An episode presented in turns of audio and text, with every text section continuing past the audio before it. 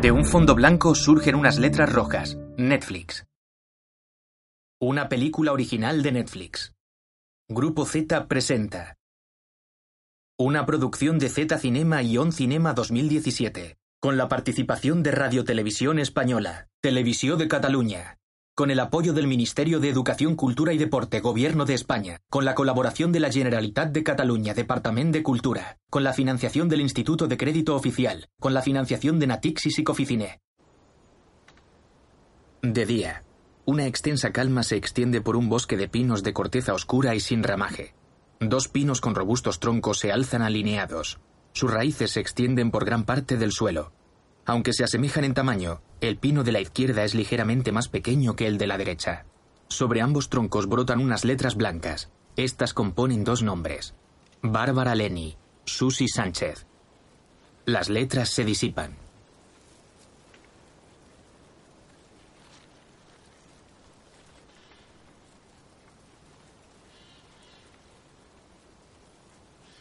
Una película de Ramón Salazar.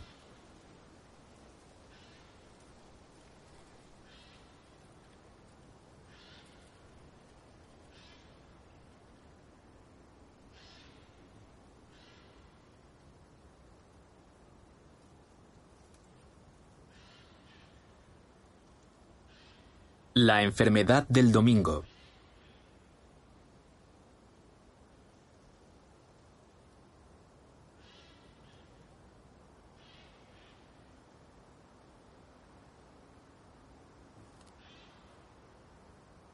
Las gruesas raíces de los pinos cubren la superficie del bosque.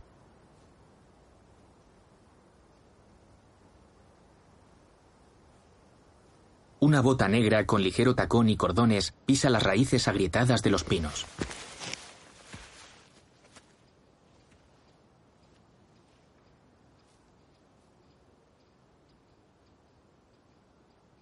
Por la espesura del bosque, una mujer camina de espaldas. Su complexión es delgada, lleva media melena morena y viste una chaqueta larga verde.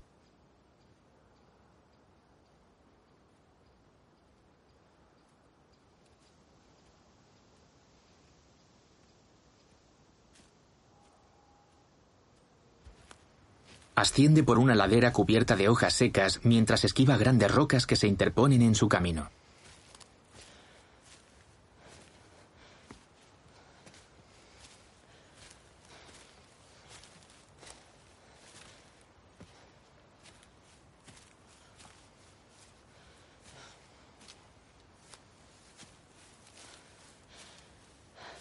Se detiene.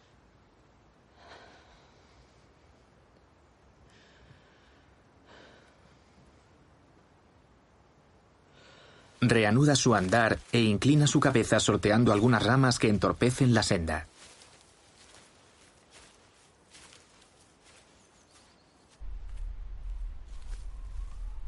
La mujer contempla aturdida el paisaje que se le presenta delante, pero no cesa la marcha. Tiene unos 40 años, los ojos marrones y la piel clara. Aguarda con el rostro elevado. Ante ella, un prominente tronco que se ensancha y se eleva de forma desmedida. En la parte inferior del tronco hay una gran brecha en forma de arco que posibilita la entrada al interior. Da unos pasos hacia adelante y examina la brecha.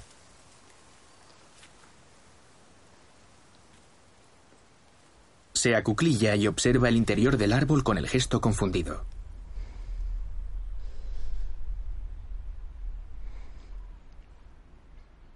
En el recibidor de una casa con suelos de mármol y una gran lámpara de cristal de bohemia en el techo, una señora de unos 60 años, con melena corta rubia y muy elegante. Viste una falda blanca larga, una blusa plateada brillante y sandalias de tacón plateadas que se anudan a los tobillos.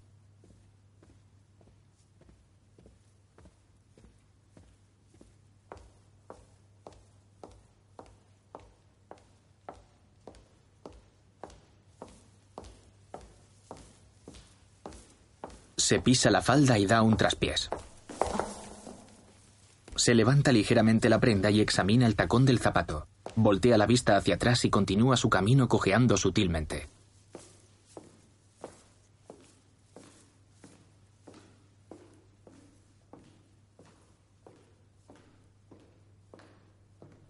La señora entra en una sala en la que se encuentra el personal de servicio. No sean insistentes. Tras un momento, pasen a otro grupo. Muévanse con fluidez y si les preguntan, respondan de manera concreta y breve, sin ofrecer demasiada confianza. Tengo unos invitados un poco especialitos, ya me entendéis. Si se les cae alguna bandeja, retírense tranquilamente porque hay designadas otras personas para pedir disculpas y recoger. Y por último, nada de accesorios, anillos, piercings, pulseras o pendientes, fuera. Estoy segura de que harán un excelente trabajo. Muchas gracias a todos.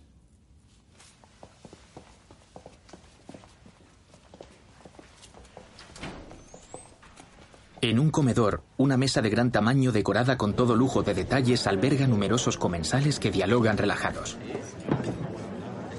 El personal de servicio vestido con uniforme negro sirve a los invitados.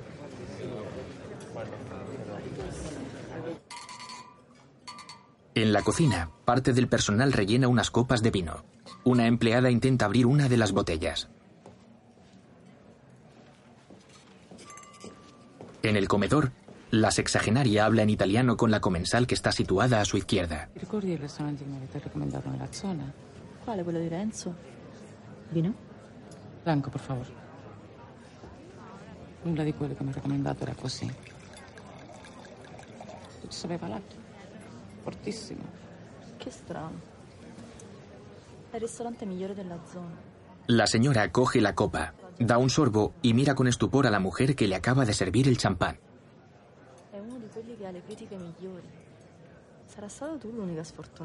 Asiente mirando a la mujer de su lado y deposita la copa de vino sobre la mesa.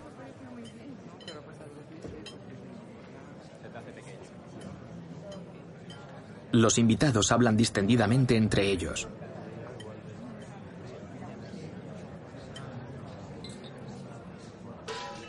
Los comensales dirigen la mirada hacia las ventanas que dan al exterior. Dos perros de gran tamaño irrumpen en el interior y corren alrededor de la mesa. Los invitados miran atónitos mientras uno de los perros se detiene ante una mujer morena estilosa. Perdón, perdón. Una chica de unos 20 años con pelo rizado entra en el comedor. No, no pasa nada. ¿La está molestando? No, no, no, para nada. Me encantan los perros. ¿De verdad? ¿Le puedo dar un poco más? Sí, pero la van a querer para siempre. Ah, mejor. Eso a mí me encanta. Pero tiene que dárselo levantada. Pues, pues me cae muy bien porque normalmente no son tan cariñosos.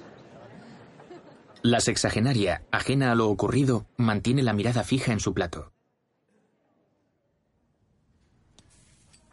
Poco después, en el mismo comedor sin invitados, la señora está sentada en una de las sillas mientras el servicio recoge la mesa. No se lleve esa botella. Acérquemela, por favor. La mujer que antes le había servido coge la botella y se dirige hacia ella. Es una mujer morena de unos 40 años con los ojos marrones y la piel clara. Le sirve el vino.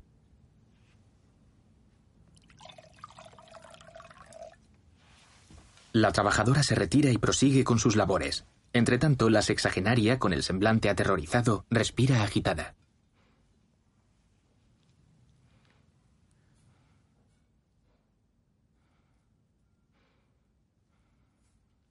La anfitriona dirige la mirada hacia la trabajadora. La observa compungida.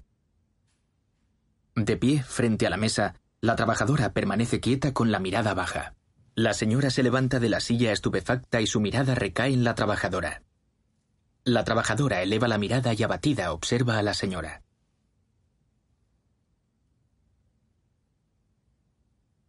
La sexagenaria, inerte, mira inquisitivamente a la mujer mientras su respiración se acelera. Ambas muestran el mismo gesto de angustia.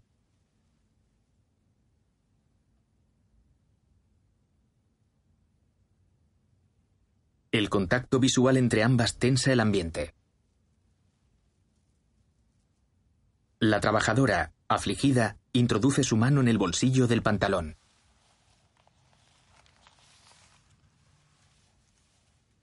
Extrae una hoja arrugada y la deja encima de la mesa ante la mirada atónita de la anfitriona.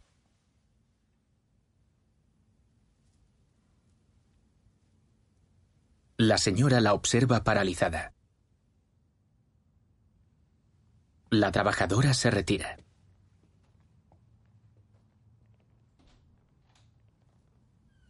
La sexagenaria, angustiada, posiciona la mano derecha sobre el collar que lleva en el cuello. Su respiración sigue agitada.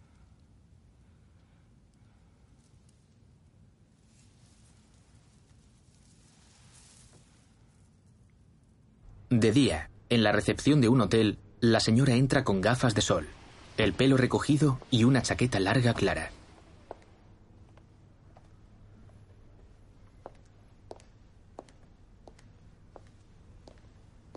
Accede al restaurante del hotel.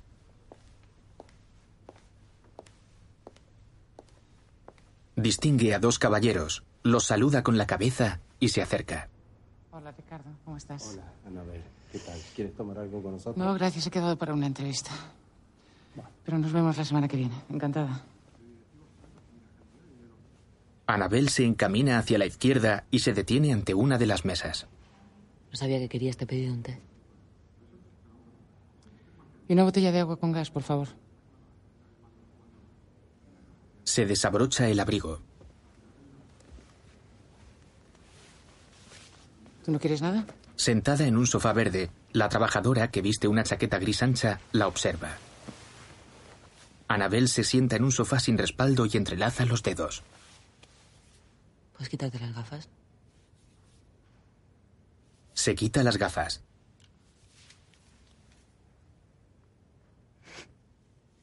Perdón. Anabel la mira estupefacta. La mujer ubica una mano en su mejilla y risueña se muerde el dedo meñique. Introduce la mano en el bolsillo interno de la chaqueta y saca un paquete de tabaco. No creo que te dejen fumar aquí. Extrae un cigarrillo y lo sostiene en sus labios. Bueno, prohíben fumar, pero luego si lo haces nadie se da cuenta. A menos que alguien se queje, claro. Claro. Siempre hay alguno de esos en estos sitios. sí. Expulsa el humo. Anabel la mira con desagrado. La mujer agacha la mirada y Anabel, molesta y nerviosa, toquetea la montura de sus gafas. Tu familia no lo sabe, ¿verdad? Anabel, fatigada, niega con la cabeza.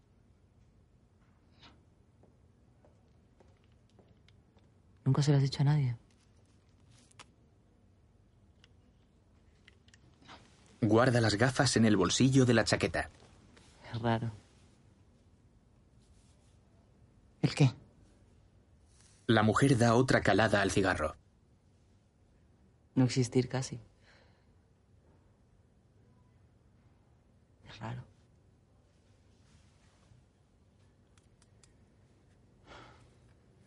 ¿Cómo diste conmigo? Es muy fácil encontrar un vanidoso. ¿Cómo te colaste en mi casa? Es que si te lo digo, probablemente tomarás represalias contra alguien que no tiene la culpa de nada. No, no, solamente quiero saber si fue muy complicado. Pues no, para nada. Podría haber cometido una masacre. Anabel cambia el semblante y se muestra irritada. Es una broma, ¿eh?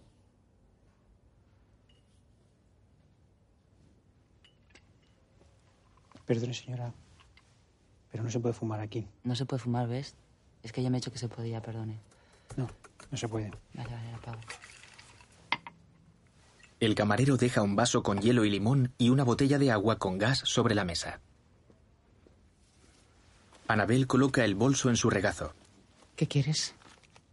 La mujer guarda el paquete de tabaco, cruza los brazos y agacha la mirada pensativa. Necesito que pases 10 días conmigo. Anabel la mira anonadada. ¿Cómo? Eso. 10 días.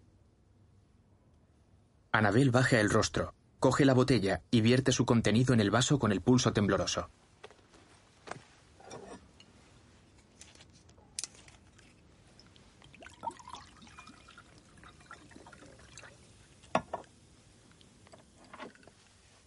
No es una amenaza, ¿eh? Te lo puedes pensar si quieres. Bebe el contenido del vaso. Gracias. Abre el bolso y saca el monedero.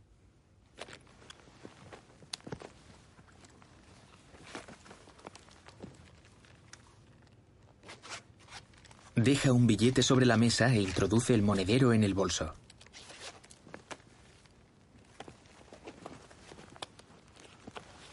Anabel se levanta. Lo que sobra es propina.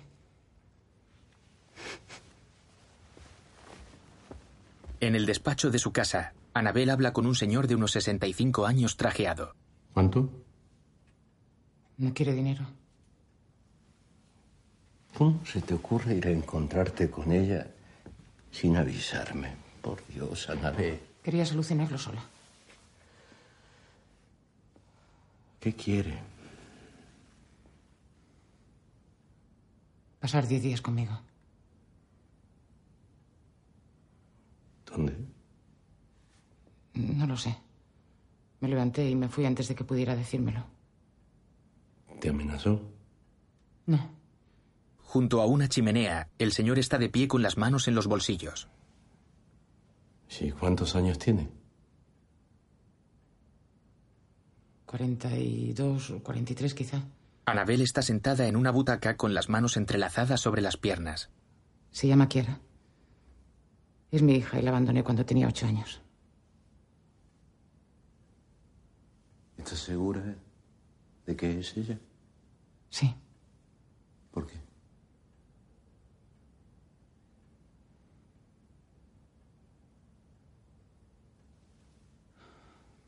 Me veo en ella.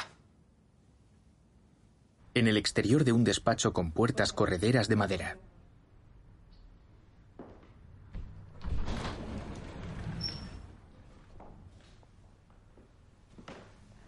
¿Desea tomar algo? ¿Un café? No. Kiara entra en el despacho vestida de negro con el pelo suelto.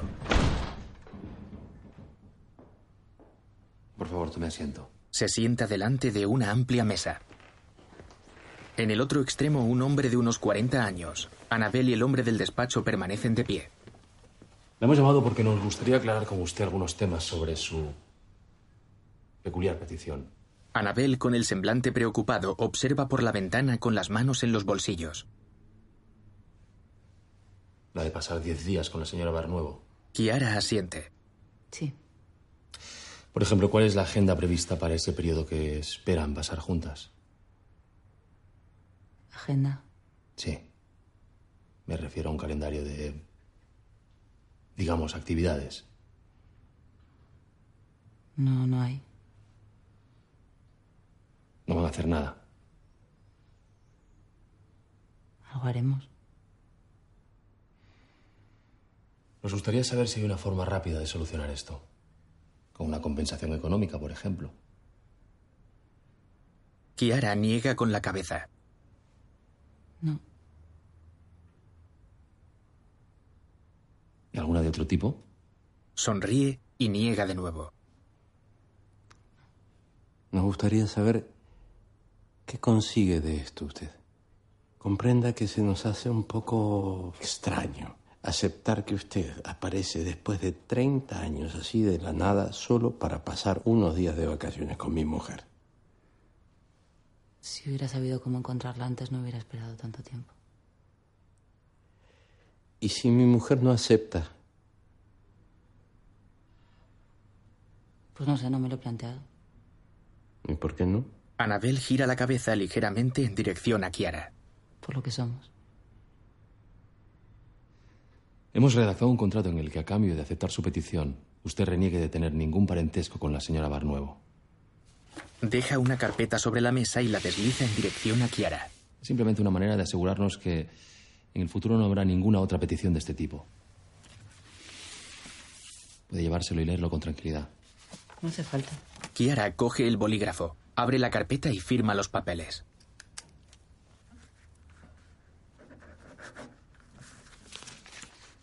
El marido de Anabel la observa inquieto.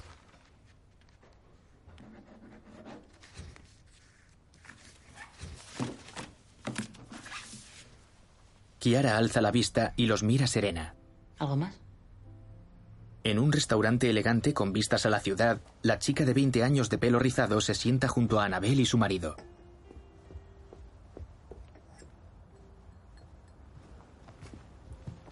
No había un restaurante con mejor opción para aparcar. Tendrías más opciones si llegaras puntual alguna vez. Como no llegabas, hemos pedido por los tres. Voy a ver si pido algo aparte. El matrimonio se mira. Serios observan a la joven. Tenemos algo importante que decirte. ¿Os vais a separar? No, no, no es eso. no. ¿Alguno de los dos está enfermo? No, no, no. Anabel se va a ausentar diez días. Y queríamos decírtelo. La joven ojea la carta del restaurante. ¿Dónde vas? Es un tema del que no me puedo hacer cargo yo y ella se va a ocupar. ¿Qué tema? La joven alza el brazo. Por favor. Anabel mira a la joven incómoda. La joven coloca los codos sobre la mesa, entrelaza los dedos y apoya la barbilla. ¿Por qué me lo contáis? Nunca lo hacéis. La joven mira a la pareja desafiante. Anabel mantiene la mirada. Tras unos instantes, la retira.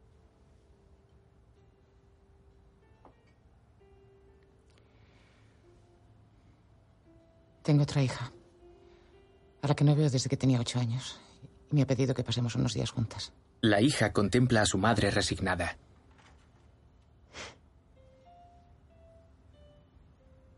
Estáis locos. Porque sonáis como si estuvierais mal de la cabeza. ¿Y si quiere matarte? No, hija, no. Está todo controlado. ¿Y me lo pensabas contar en algún momento de mi vida si ella no hubiera aparecido? ¿O no me habría enterado nunca? De eso vamos a hablar más adelante. ¿Me disculpáis? Me muero ganas de fumar. El marido coge la mano de Anabel. Ella lo rechaza y va tras la hija.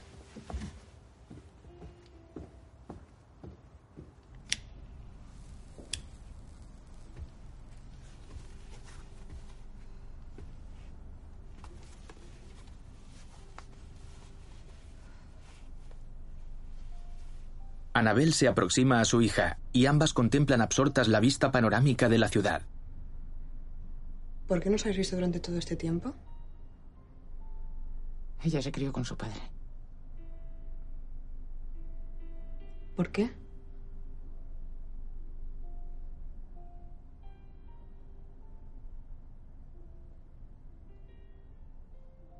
¿La abandonaste? Anabel asiente. La hija da una calada al cigarro.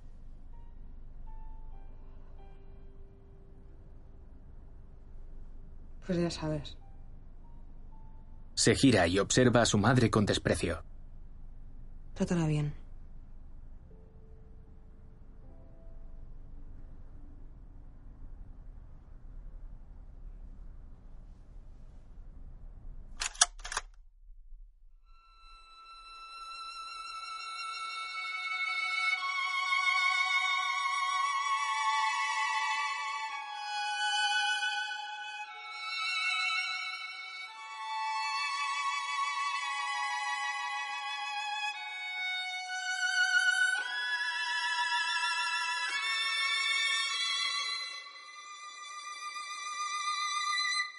Bosque de pinos, un coche azul circula por una carretera con curvas.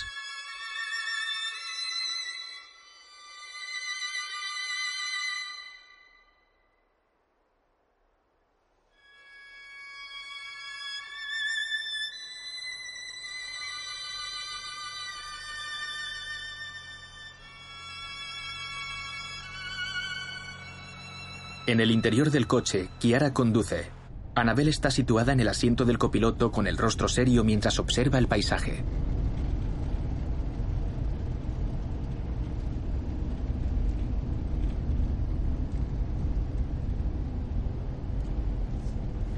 ¿Y qué tal, Mathieu?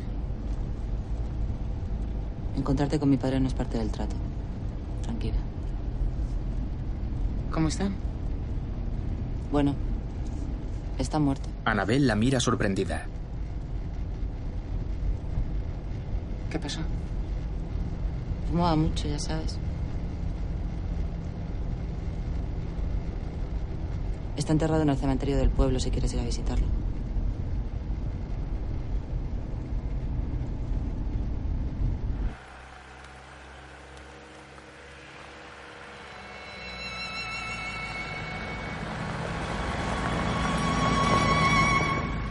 Ha anochecido. Tras dos curvas pronunciadas, Kiara estaciona el automóvil.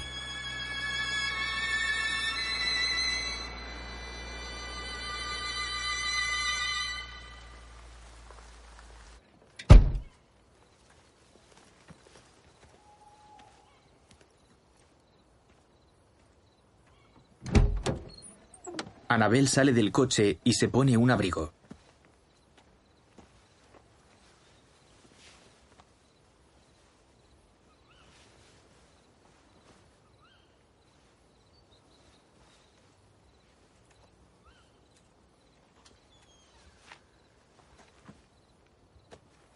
Saca sus pertenencias y cierra la puerta del coche.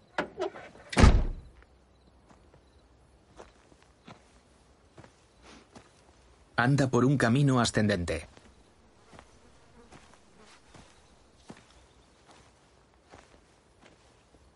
Anabel se detiene al ver una casa de campo de dos plantas con las luces del interior encendidas.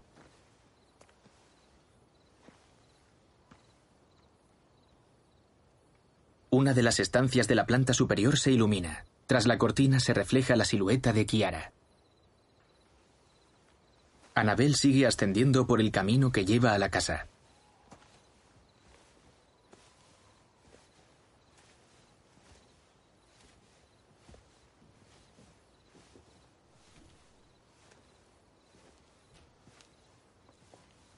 Aguarda en el umbral de la puerta y analiza el interior de la casa.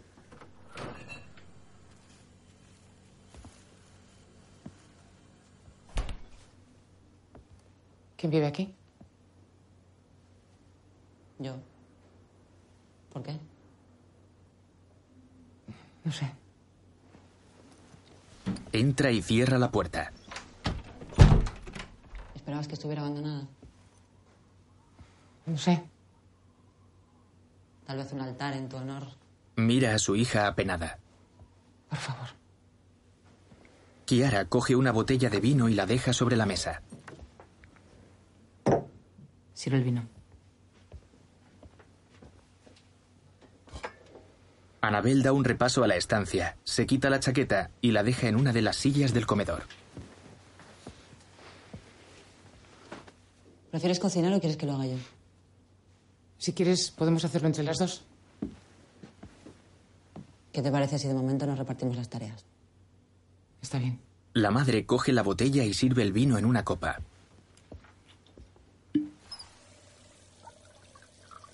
¿No tienes otra copa? No, yo no bebo. Me lo tengo prohibido. Puedes encender la chimenea si quieres. Si no, vamos a helarnos durante la cena. Anabel sale de casa. En el exterior, Anabel camina hasta el cobertizo ubicado en el lateral de la casa donde se almacena la leña.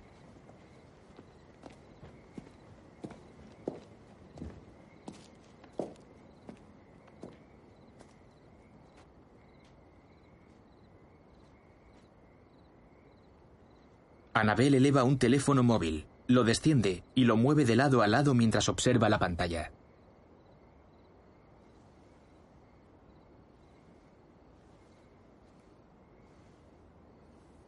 Kiara corta verduras con un cuchillo.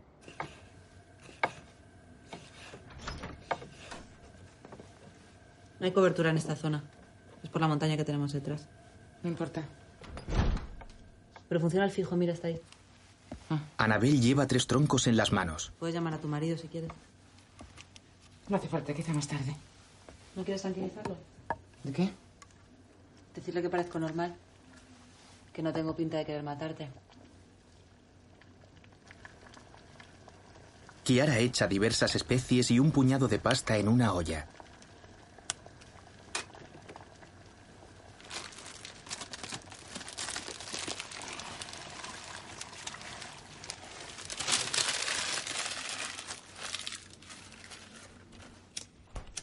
La madre de espaldas, sentada en un taburete de esparto, coloca la leña en la chimenea y trata de encender el fuego con un mechero.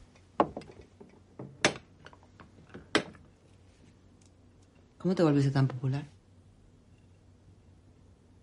Pues eh, la carrera de mi marido me fue llevando hacia ese ámbito. Ya.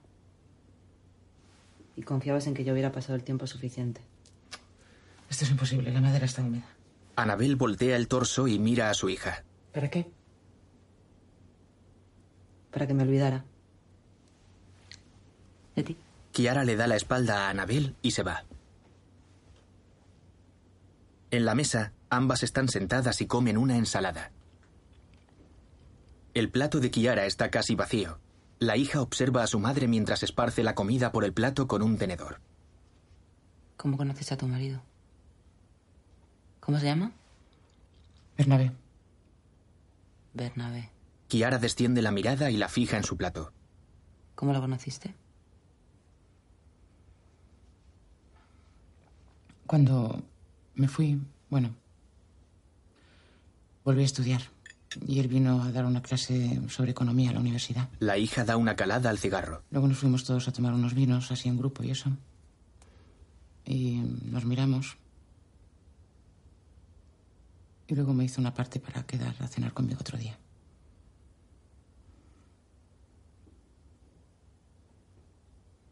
¿A qué se dedica?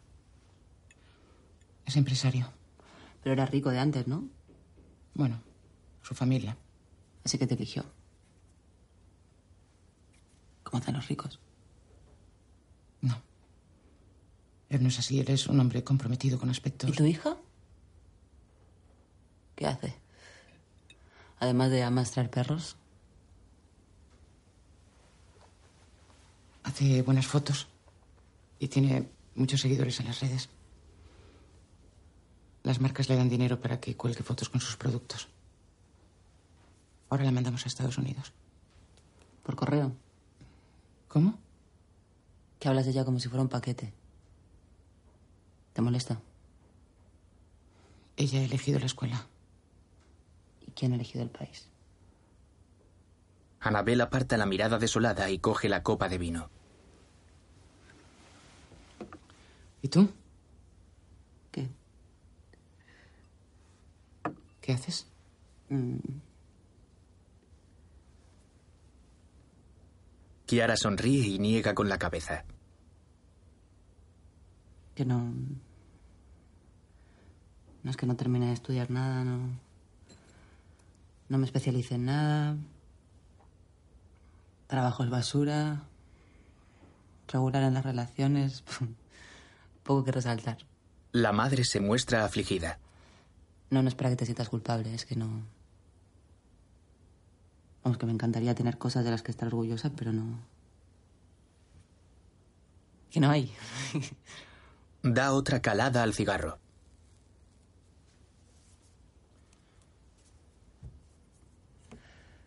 Anabel mira derrotada a su hija. Agacha el rostro y hace pequeños gestos con las manos.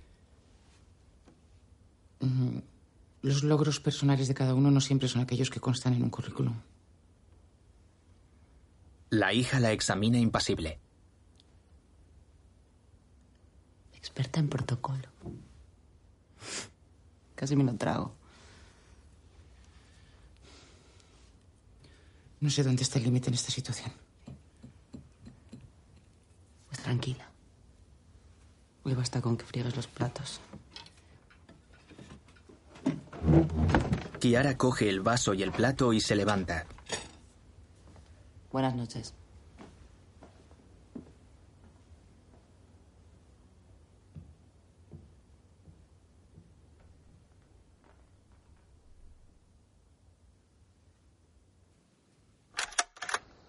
A la mañana siguiente, en la orilla de un lago con centenares de árboles alrededor y montañas en la lejanía, Kiara con ropa de abrigo observa el agua mientras da caladas a un cigarro.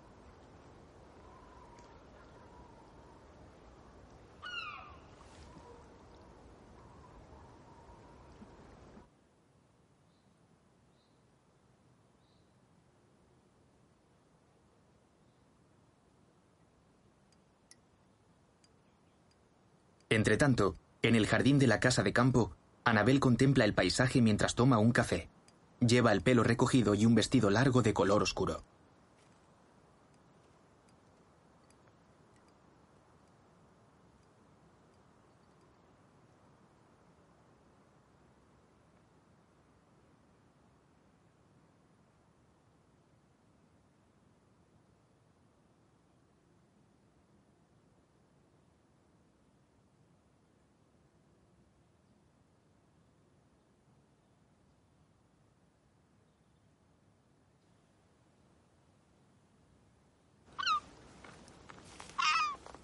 En los alrededores del lago, Kiara pasea con el cigarro en la boca, fija la mirada en el suelo.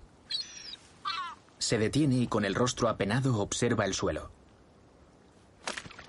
En la orilla del lago, una gaviota moribunda. La gaviota intenta alzarse. Kiara, sentada sobre un tronco, contempla al animal. Apaga su cigarro en el tronco. La gaviota que respira fatigada yace sobre arena y hojas secas. Los ojos del ave parpadean débilmente. Kiara, mustia, contempla al pájaro. Rebusca en los bolsillos, extrae un trozo de pan y lo deja cerca del pico del ave.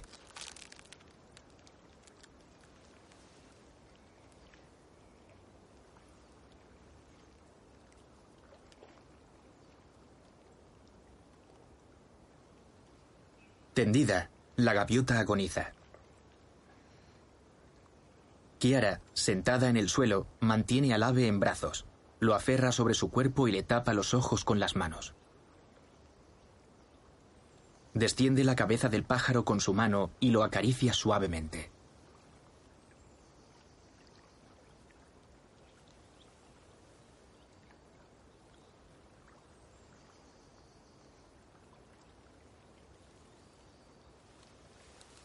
De vuelta al jardín de la casa, Anabel contempla las vistas sentada en una silla con una copa de vino en la mano. Aparta a los mosquitos que merodean, se levanta y efectúa aspavientos con los brazos. En el lago, Kiara se encuentra junto a la gaviota, coge una gran piedra y golpea al animal. Por una carretera estrecha de la montaña, Kiara camina cabizbaja.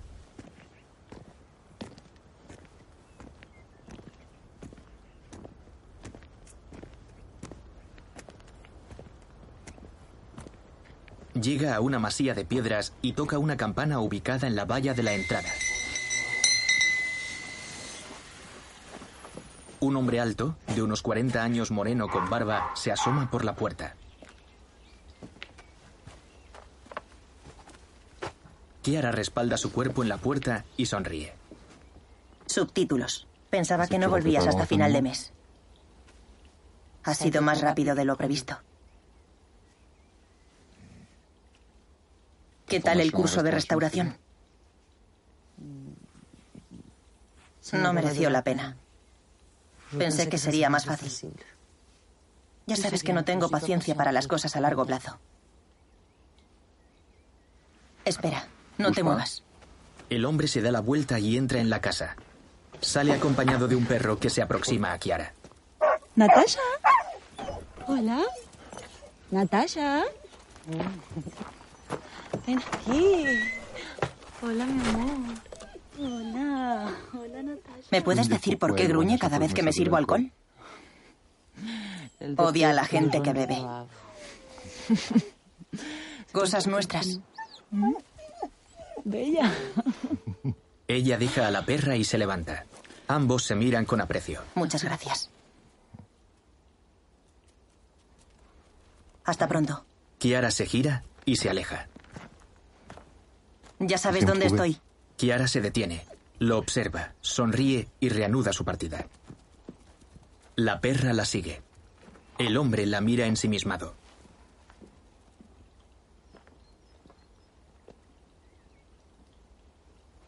En un camino estrecho del bosque, Anabel corre por la grava vestida con ropa de deporte y el pelo recogido. Frente a ella, una pareja pasea. Cuando se cruzan, la mujer mira a Anabel extrañada.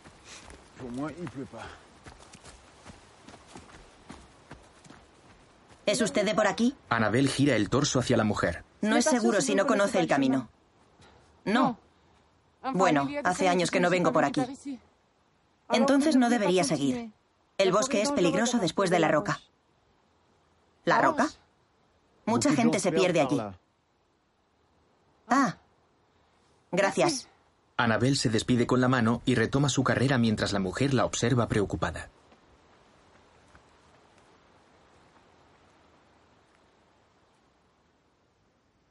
En el bosque, Kiara está sentada en un tronco quebrado con la cabeza gacha. A su lado, la perra permanece sentada en el suelo.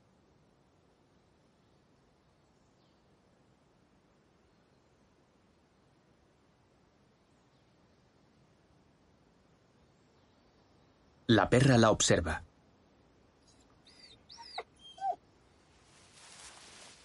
Ven aquí. Kiara se agacha, la besa en la nuca y la aupa. Con la perra en brazos, camina por el monte.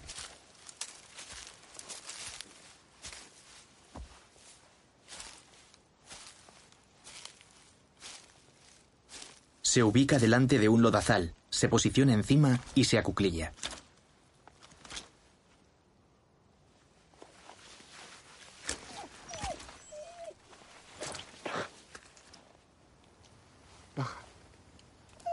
Hace presión sobre el lomo de la perra. Baja.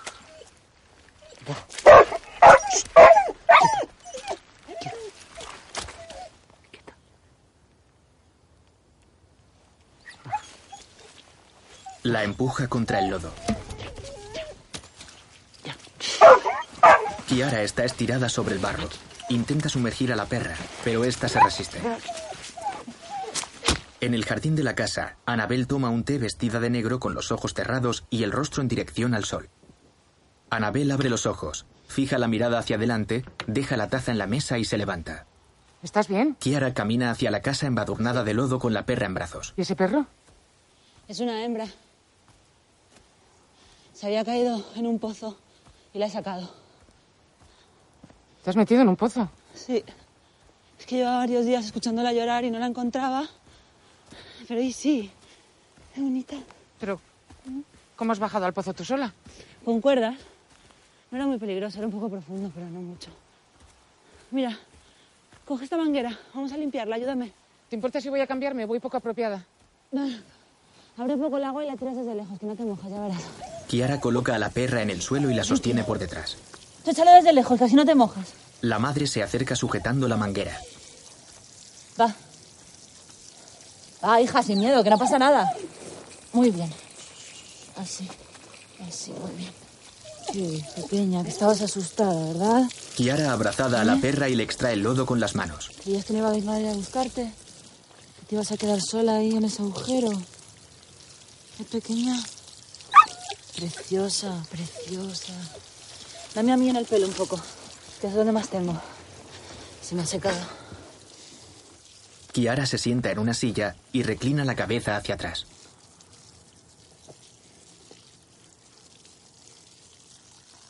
La madre pone su mano en vertical sobre la frente de Kiara.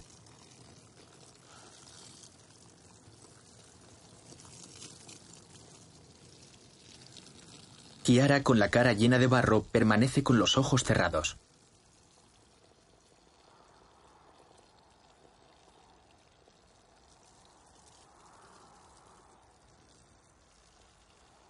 Anabel extrae todo el lodo de su pelo. El agua moja su frente. Kiara abre los ojos y observa a su madre que la mira con afecto. Venga, va, ya está. Ya está bien. La hija se levanta. Vamos a acabar con nuestra amiga, ven, cógela. Cógela. Cógela por aquí. El collar, es. Anabel sujeta a la perra y Kiara coge la manguera. A ver.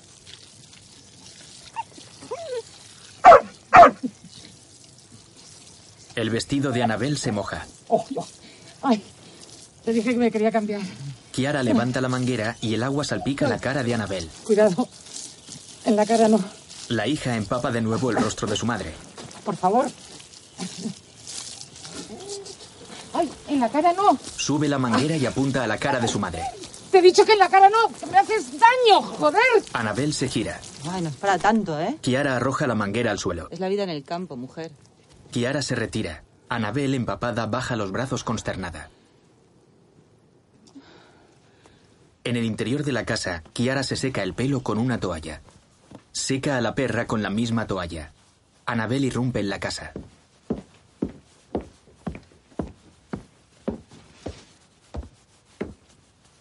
Sube las escaleras ante la mirada impasible de la hija. Se detiene. Se seca la boca con la mano y baja las escaleras. ¿Esto va a seguir así todo el tiempo? ¿El qué? Los jueguecitos, para ver si aguanto. Tranquila, ¿eh? era una broma. ¿Qué es por el vestido? Te lo pago si quieres, ¿eh? ¿Qué dices? Es caro, ¿no? El vestido. Es un regalo. Un buen regalo. ¿De tu marido? Sí. ¿Cuánto vale? No lo sé. No pregunto cuánto valen los regalos. Ya. Pero seguro que calculas cuánto se han gastado en ti para ver si te quieren como crees que te mereces, ¿no? Anabel, con el rímel extendido por su rostro, se seca la barbilla. ¿Te molestaría que te regalaran un vestido barato? Para nada. Kiara baja la mirada hacia la perra y la acaricia. Ey, tú, ¿cómo te llamamos a ti? ¿Eh? ¿Juliet? ¿Te gusta? Como mi canción favorita, ¿te gusta Juliet? ¿No? ¿No? ¿Y Natasha? Sí. Natasha. Natasha, pues no se hable más, Natasha. Guapa. Anabel descuelga el teléfono y marca.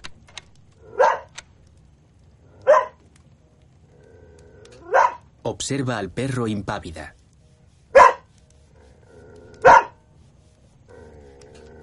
Cuelga el teléfono.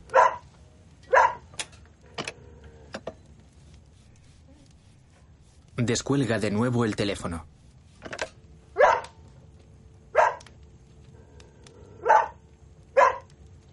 Cuelga.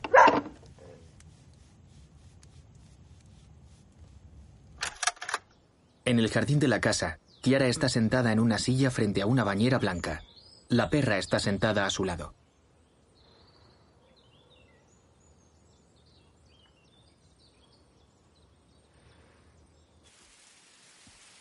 Por los alrededores de la casa, Anabel observa a Kiara.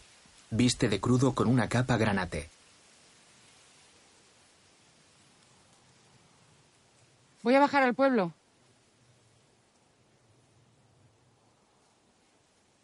¿Necesitas algo?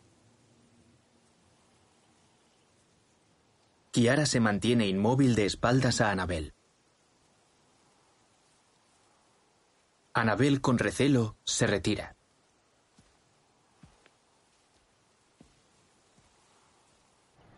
El coche azul desciende por la estrecha carretera.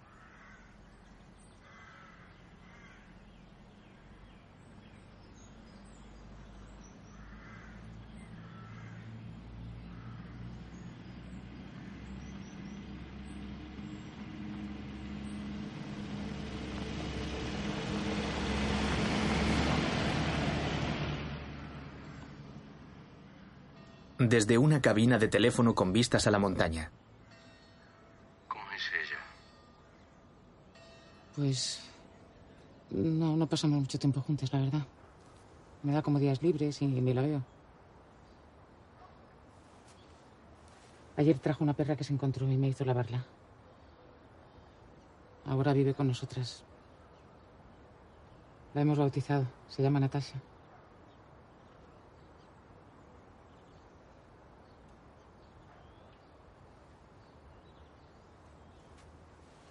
Entendería que no me perdonaras esto. Ya te lo perdoné. Hace mucho tiempo. ¿Hace cuánto? Hace años que lo sé.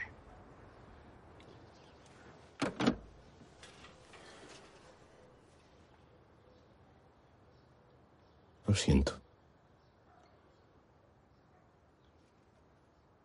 No supe manejarlo, por eso nunca dije nada. Ya tendremos tiempo de hablarlo. Anabel, alicaída, regresa a la casa. Se dirige al rincón donde se encuentra la bañera. Kiara ya no está.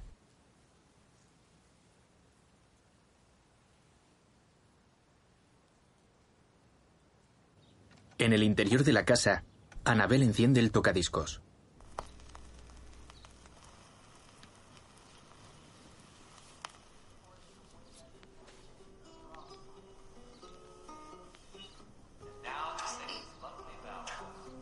Echa un vistazo a la estancia con una copa de vino en la mano. Se lleva la copa a los labios y bebe todo su contenido.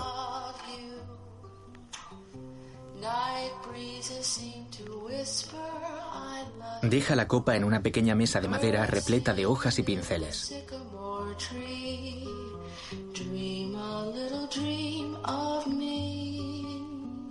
Se balancea y baila moviendo los brazos. Kiss me. Just hold me tight and tell me you'll miss me while I'm alone and blue as can be. Dream a little dream Da vueltas por la sala.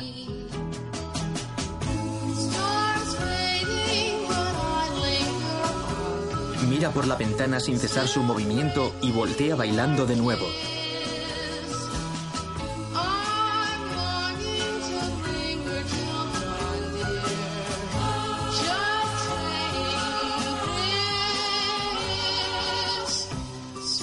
Desde los primeros peldaños de la escalera, Kiara observa a su madre. Kiara se levanta. Ven a ver que te diviertes. Anabel se acerca al tocadiscos. Kiara abre un armario de la cocina. Pensé que estabas fuera. ¿Tienes las llaves? ¿Cómo? Las llaves del coche. Ah, sí, claro. Anabel rebusca en su bolso y saca las llaves. Voy a salir. Esta es muy guapa. Se miran. Kiara vierte bebida alcohólica en una petaca.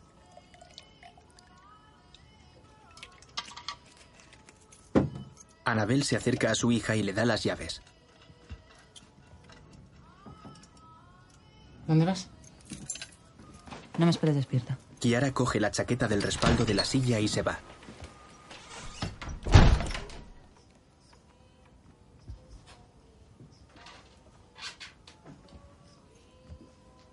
La madre se acerca a la ventana y observa a su hija.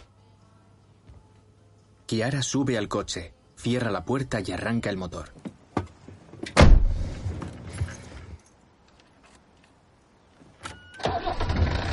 Su mirada permanece perdida en el parabrisas. Mira por el retrovisor lateral y observa fijamente.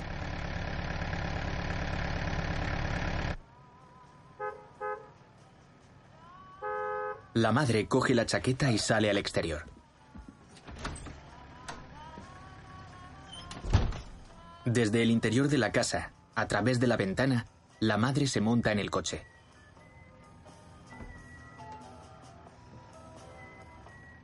De noche, ambas caminan por una calle adoquinada. ¿Por qué me pusiste un nombre italiano? Creo que en esa época tuvo una hija el actor este. No me sale el nombre ahora. eh, ese que hacía películas siempre con traje y con gafas. El que trabajaba mucho con el director este de la estanquera. ¿Sabes quién te digo? Pues le llamó así a su hija. Frente a un carrusel vacío, Anabel observa a su hija que está subida en un caballo del tío vivo.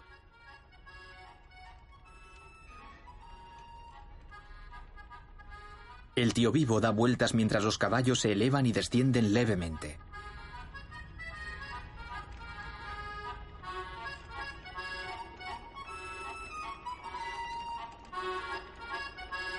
Anabel busca con la mirada a su hija.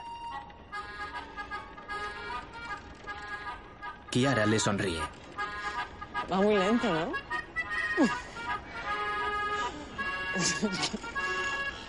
Va muy lento. La madre también sonríe. El caballo de Kiara queda oculto por la rotación del carrusel y se interrumpe el cruce de miradas. Ante la visión de la madre aparece el caballo de Kiara, pero la hija ya no está subida en él. La madre ladea la cabeza inquieta.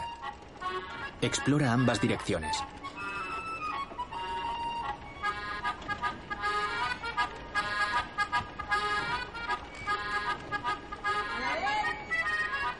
En la calle, a unos metros de distancia, Kiara de pie indica con la mano a su madre que se acerque. La madre se aproxima. ¿Te has bajado en marcha? Es peligroso eso.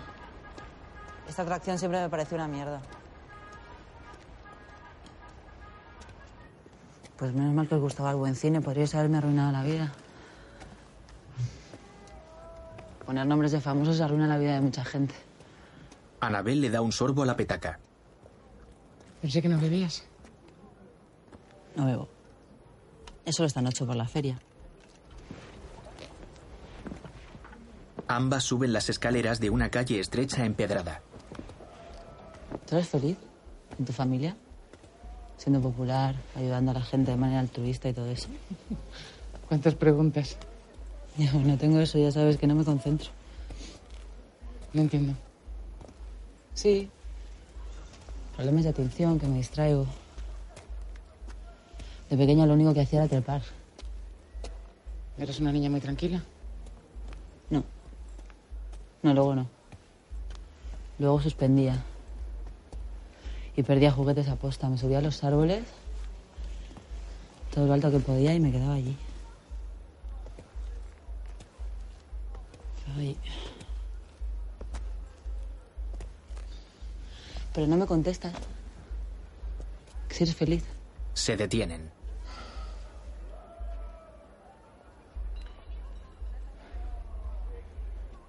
Mi marido sabía que existías. Desde hace años. ¿Y te has enterado hoy? Kiara levanta la petaca. Por Marchero Mastroianni.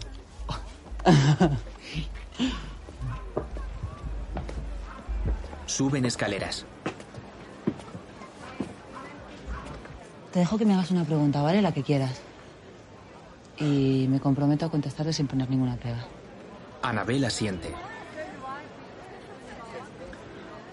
La madre alza la mirada. ¿Lo sabe alguien más? ¿El qué? Lo de este viaje. ¿Alguien como quién? No sé. Kiara la observa enfurecida. Me voy a bailar. Perdona. Realmente quería saber otra cosa. Perdona. La madre agarra el brazo de Kiara y la hija contempla exasperada el agarre. Anabel retira su mano. Kiara le da la espalda y se encamina hacia el bullicio.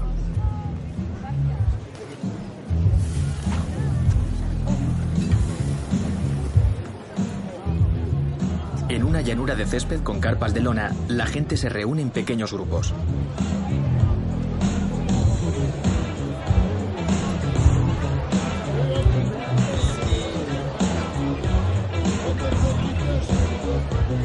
Kiara deambula entre la gente. Busca entre el gentío con un cigarro en la mano.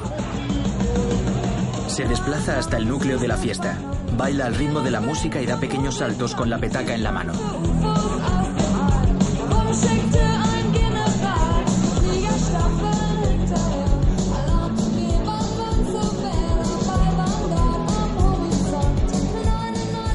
Levanta los brazos con énfasis y fija la mirada en un árbol.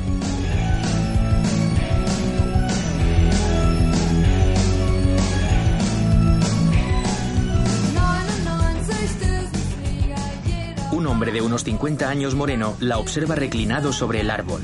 Ella se acerca al hombre y ambos se adentran en la zona de baile. Ella lo agarra de una de las solapas de la chaqueta y sus caras se aproximan. Giran y se besan apasionadamente. Él le sujeta la cabeza con la mano. Anabel avanza por entre la multitud con la mirada clavada en su hija. Kiara se distancia ligeramente y tras advertir a su madre, se arroja sobre el hombre y le besa el cuello. Mientras, el hombre da un largo trago a la petaca. Ella lo abraza con entusiasmo. Anabel intenta separar a su hija del hombre. Vámonos a casa, por favor. ¿Quién es? ¿Qué quiere? No la conozco. No conozco gente importante. La madre contempla indignada a su hija. La pareja baila y Kiara da un sorbo a la petaca. Anabel se marcha, voltea para observar a su hija, coloca las manos en los bolsillos y se aleja.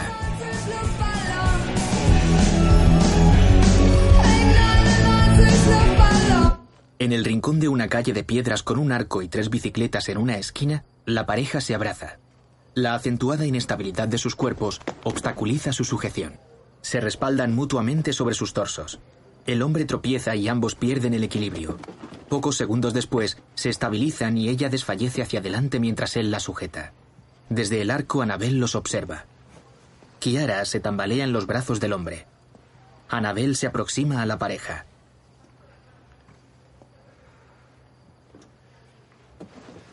Agarra a su hija por la chaqueta e intenta separarla del hombre que no cesa su agarre. Se coloca entre ambos, empuja al hombre y este cae sobre las bicicletas. El hombre se mantiene inerte en el suelo. Anabel sujeta a la hija y la portea mientras ésta se bambolea. El hombre mueve las piernas. Anabel accede al interior de la casa, agarrando a Kiara por la cintura. Kiara se desestabiliza y colisiona contra la mesa.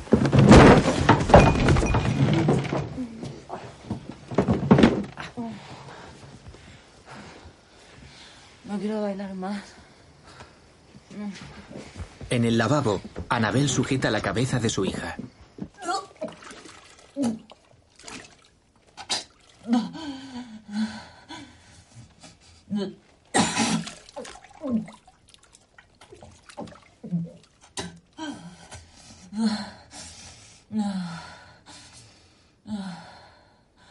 ¿Más? ¿Quiere? La hija, arrodillada frente al váter, se aferra a la pierna de su madre. Kiara se sienta y reclina su cuerpo en la pared. La madre imita a la hija y se sitúa a su lado. Me voy a morir. No, cariño, es solo el alcohol. No me quiero morir. No me quiero morir. ¿Te quieres acostar? Anabel acaricia el hombro de la hija. Kiara observa a su madre.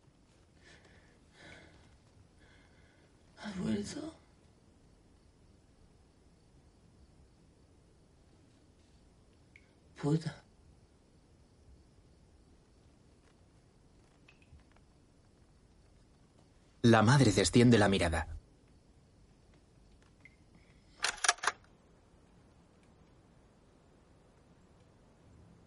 De día, Kiara sale de la habitación. Tiene los pelos revueltos y viste un jersey ancho gris. Observa el suelo del umbral de la puerta y se agacha.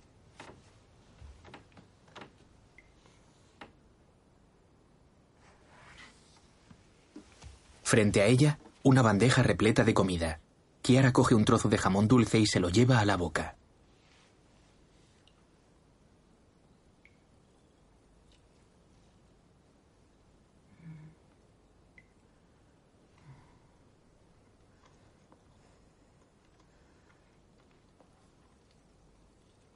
Coge otro trozo.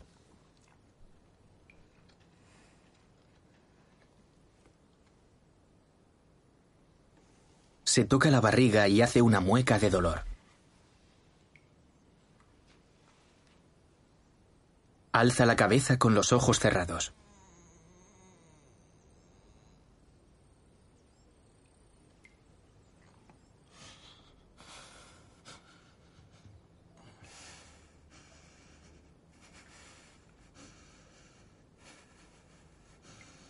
Deposita el trozo de jamón dulce en el plato.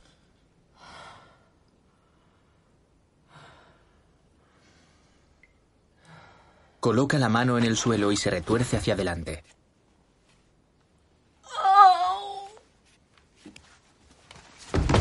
Kiara cae en el interior de su habitación.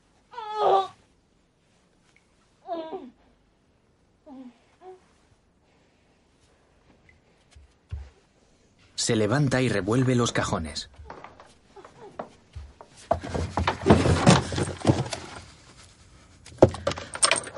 Extrae una jeringa y un pequeño frasco.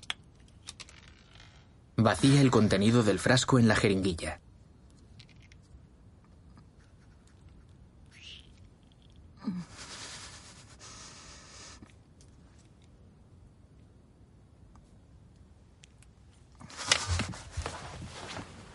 Se sienta en un sofá, levanta su jersey y se pincha en la barriga.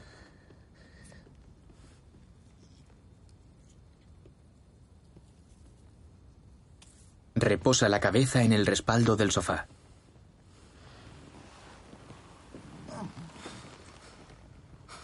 Voltea hacia la izquierda y se contorsiona en el sofá.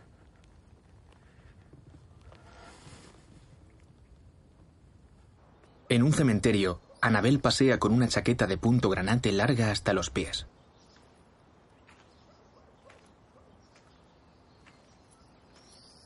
Asciende por un camino de arena. Por el cementerio, decenas de fosas con flores yacen en el suelo.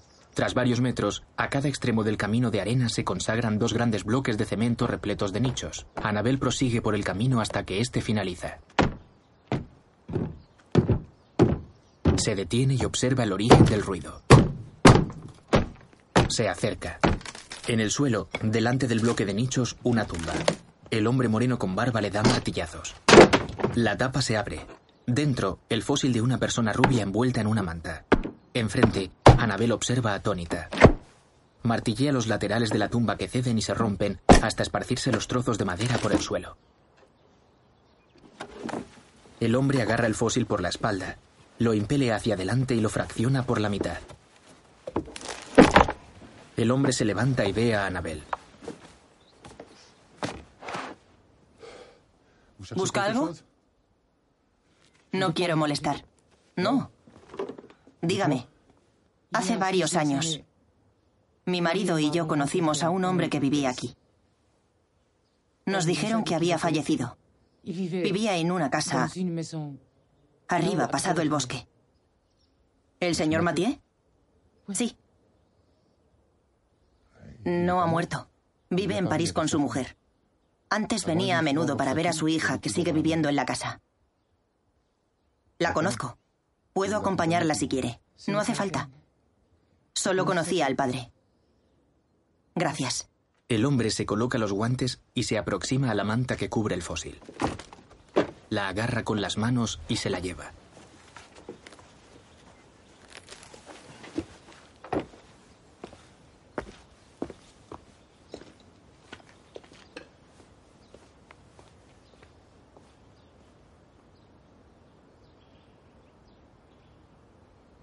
En casa de Kiara, una tetera en el fuego.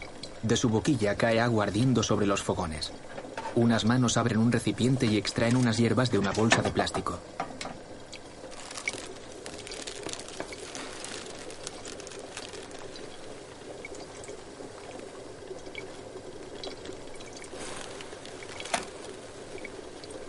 Con una agarradera de trapo, levanta la tapa de la tetera y echa las hierbas.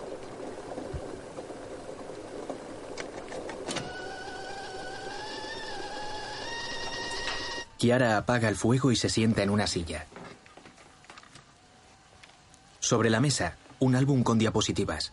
Kiara lo ojea detenidamente.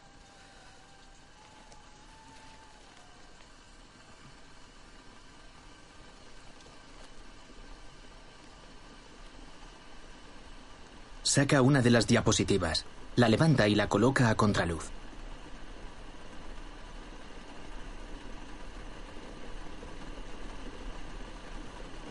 La deposita encima de la mesa.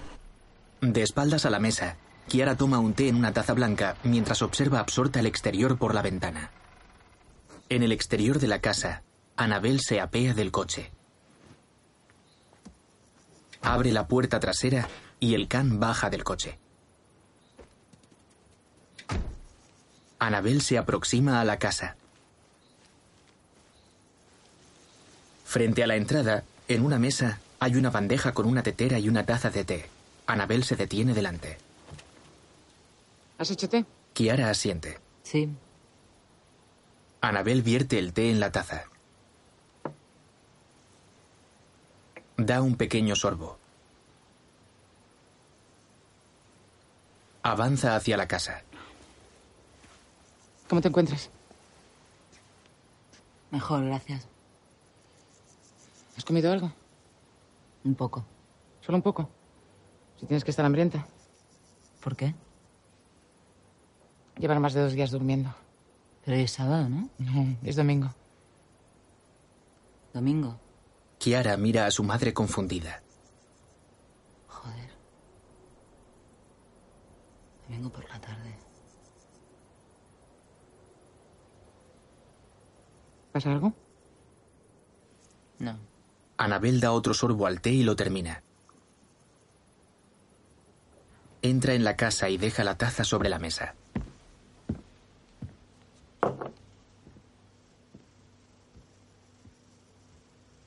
En el baño, Anabel.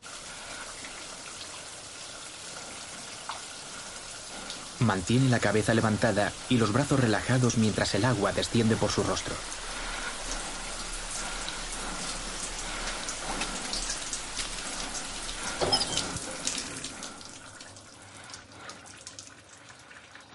Sale de la ducha y se coloca un jersey de cachemir azul. Acomoda la mano derecha en el hombro izquierdo y desciende la mano por el brazo oprimiéndolo ligeramente.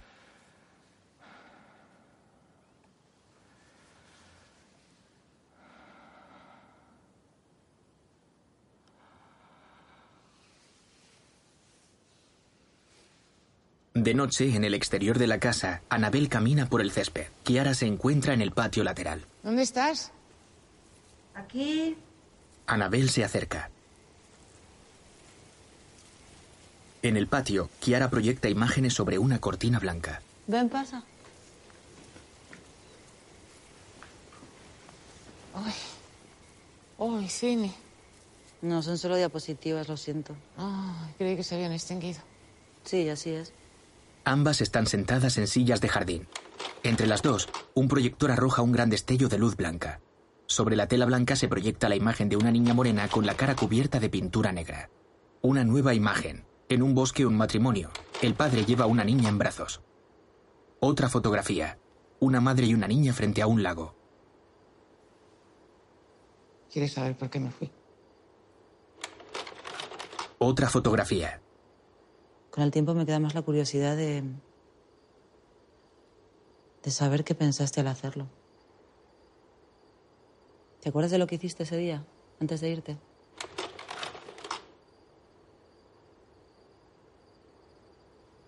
No. Yo sí. Te maquillaste. Dejaste. Dejaste tus pinturas sin recoger. Como si tuvieras prisa encima de la mesa.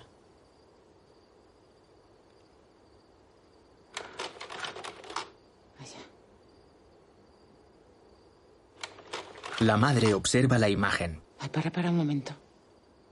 Vuelve una atrás. Otra, otra.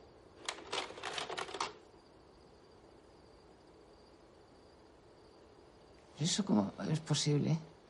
Porque esa de ahí soy yo, que estoy embarazada de ti. Pero tú estás a mi lado y tienes la misma edad que tengo yo, ahí. ¿Cómo es posible eso? Bueno, en una época me dio por hacer experimentos.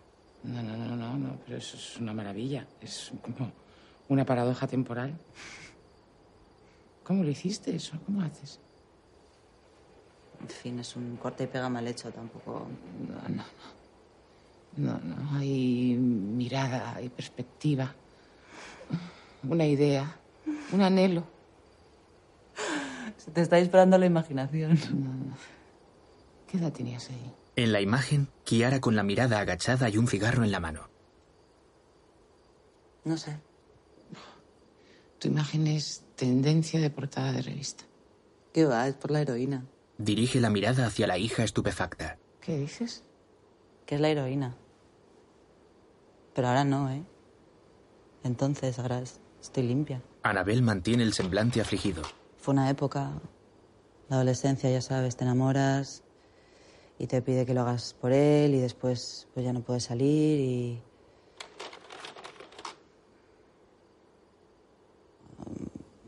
En fin, basta de paradojas temporales.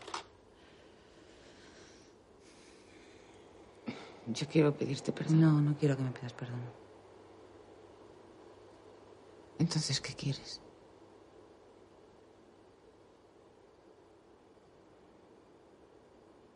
Porque estoy aquí. Anabel echa la cabeza hacia atrás. Ay, no me encuentro bien. ¿Qué sientes? Pues que las fotos están cobrando vida. Pues déjala. En la imagen, un grupo de personas. Yo estuve ahí. Otra imagen, una multitud congregada. Tu padre y yo estuvimos ahí. Otra, una sentada. No es verdad. Tuvimos que engañar a todo el mundo. Nadie lo supo nunca.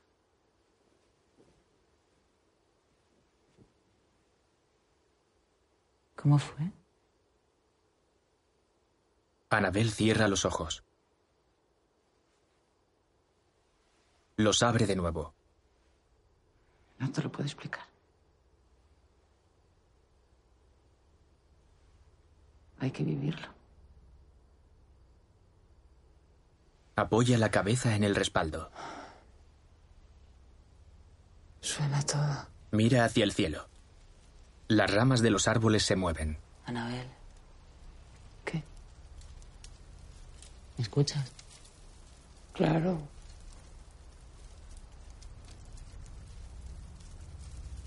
Hace algunos meses me dijeron que. que las cosas podían ir bien para mí. Anabel con la vista fija en el cielo. Baja el rostro lentamente.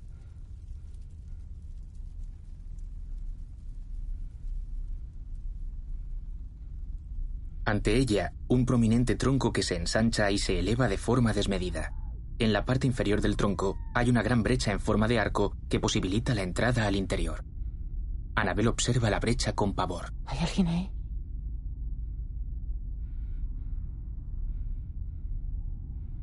Se aproxima.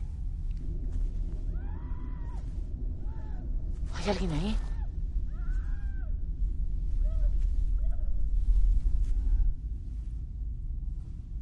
Flexiona las piernas, coloca una rodilla en el suelo y observa el interior. Tuerce ligeramente la cabeza.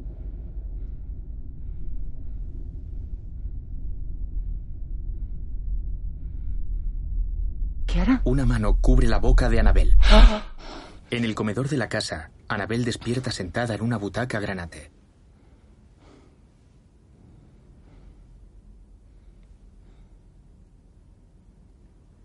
Frente a ella, Kiara está sentada en el alféizar de la ventana con los pies sobre una silla y una taza en la mano. Estás enferma. Kiara mira a su madre. Si sigues alucinando, tómate otro terrón de azúcar. Te lo baja todo. Es eso, ¿verdad? Por eso estoy aquí. Me necesitas. Quería que me echaras una mano con la decoración. ¿Qué tienes? ¿Es grave? Será mejor que te acuestes. Te vas a morir. No, Eso espero. Llegar a los 90 debe ser un coñazo. ¿A ti qué edad te parece buena como tope? No sé. Digo, una. Yo qué sé, la que se te ocurra. 85. Pues eso. 85. ¿Quieres que te cuide? ¿Quieres que me quede unos días más o el tiempo que quieras? Dime, ¿qué quieres que haga? Que no te pongas babosa, me entran ganas de escupirte. Entiendo que estés enfadada. Observa a la madre con desprecio y niega con la cabeza. ¿Tú qué vas a entender? Una tipa que deja abandonada a su hija de ocho años no entiende nada. No entiende una mierda. Alguien que deja a su hija pegada a esta ventana esperando que vuelva por el resto de su vida no tiene ni idea de nada. ¿Sabes que a veces me emborracho y me siento aquí, a mirar para afuera, y pasan las horas? Me pasan las horas, sigo aquí. Sigo aquí desde que tengo ocho putos años, desgraciada. Le arroja la taza a la cabeza. Kiara, con los ojos lacrimosos, se levanta y coloca las manos sobre su boca. Perdón. Anabel tiene una profunda brecha en la frente. No está sangrando, perdón. ¿Qué hago? ¿Qué hago? Anabel presiona la herida con la mano. Trae algo para taponar la herida. El rostro de Kiara denota un gesto grave y alarmado. Coge un pañuelo de papel. Acércate. Ven. Ahora, cuando quite la mano, me lo pones en la herida y empujas bien fuerte, ¿vale? No quiero hacerte daño. Kiara tapona la herida con el pañuelo y la madre coloca su mano encima. Un tenso sosiego colma la estancia. Y ahora, cuando deje de desangrarme, necesitaré algo bien fuerte para el dolor. Kiara asiente.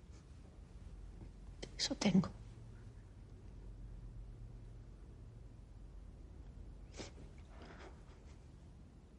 ¿Qué quieres hacer mañana? A la mañana siguiente, el bosque está nevado. Unos raíles de metal traviesan la ladera.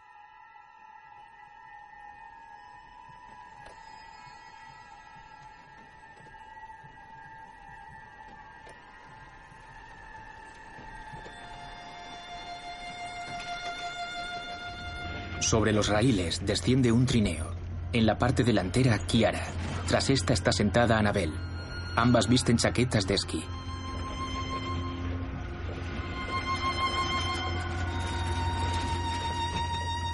Kiara respalda el cuerpo sobre su madre.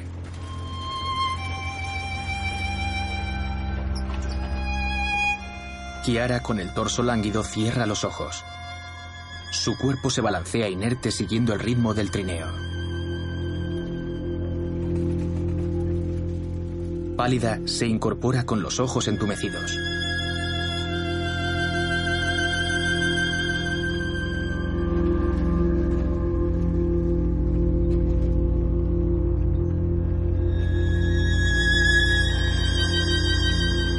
Hace una mueca de dolor.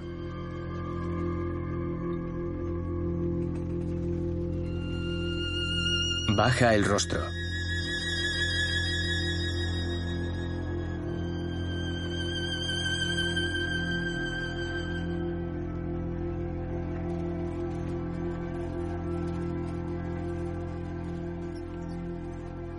Su cabeza rebota.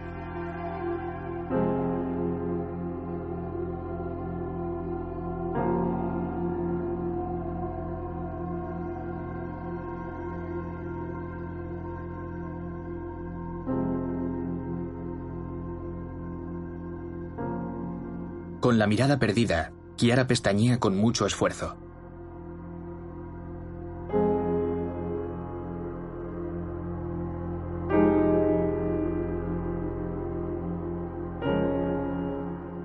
Sin fuerzas, vocaliza unas palabras. Para, para. La madre, ajena al sufrimiento de su hija, observa sonriente el paisaje. Kiara abre y cierra los ojos sin control alguno. La lividez permanece en su rostro. Las curvas de los raíles provocan la inestabilidad de su cuerpo. La cabeza de Kiara cae hacia su hombro izquierdo.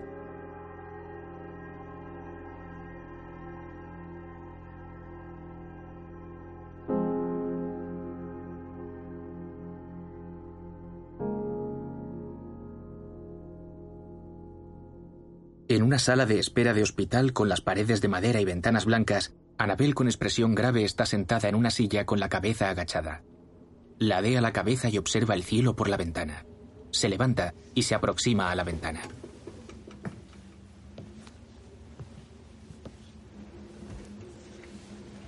Intenta abrirla.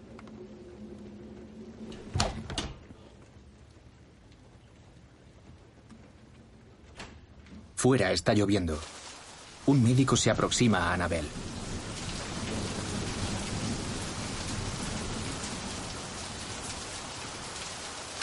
De día, en la casa, Anabel de Cuclillas arregla el jardín.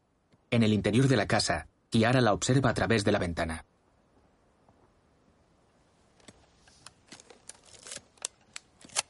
Kiara sostiene una cámara de fotos, se acerca al visor y hace una foto.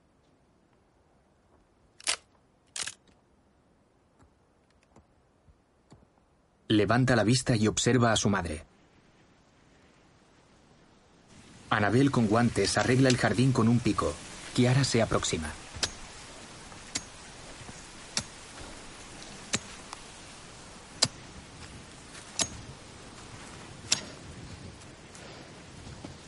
Estoy plantando unas semillas que compré el otro día. De campanula. Son flores. ¿Vas a venir a regarla los fines de semana? Con este clima les hace falta muy poca atención. No soy muy de flores. Enfrente de su madre, Kiara se sienta en un banco. Son fuertes. Y aguantan en terreno hostil. Será mejor que vuelvas. ¿A dónde? A tu vida. Has estado perfecta, de verdad, gracias. Pero ya está, ya se ha acabado. Anabel se quita los guantes. Así que este era el plan. No hay plan. Kiara se levanta y se encamina hacia la casa. Anabel se incorpora y la sigue. ¿Por qué querías que viniera aquí entonces? Me equivoqué, lo siento. Llevo una semana contigo y todavía no sé por qué estoy aquí. Kiara se detiene, se gira y queda frente a su madre. No sé qué decirte. Esto se me ha ido de las manos, lo siento, no sé. Dime de una vez lo que quieres. ¿O es esto lo que querías? Verme así. Aún sabiendo que no me vas a perdonar nunca por lo que te hice. Que no, que ya te perdoné, de verdad, hace mucho. No es rencor. Entonces, ¿qué quieres que haga? Dímelo de una vez. Kiara se agacha y coge unos troncos. La madre la observa impasible. Quiero que te vayas.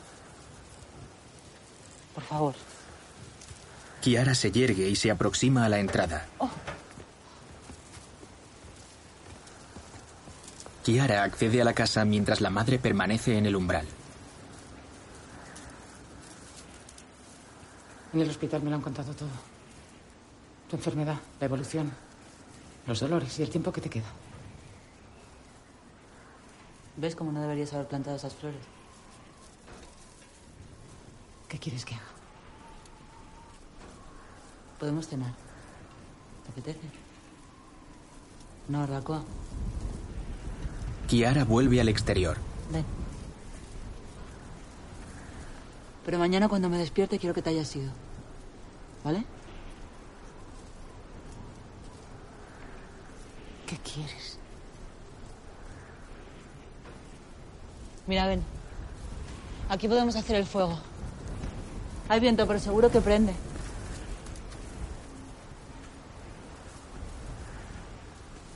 Ya está, es así. No hay más, las cosas son así. Solo quiero ayudarte. ¿Seguro que quieres saber lo que quiero de ti? Claro. ¿De verdad? Sí. Si decides no hacerlo, quiero que te vayas. Sí. La hija se aproxima a la madre y le susurra algo al oído.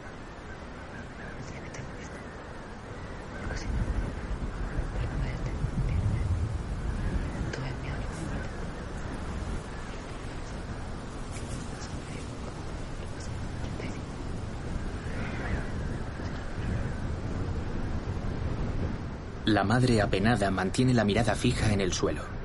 Separa el rostro del de la hija y la observa mortificada. La hija se aleja. La madre permanece inmóvil en el jardín.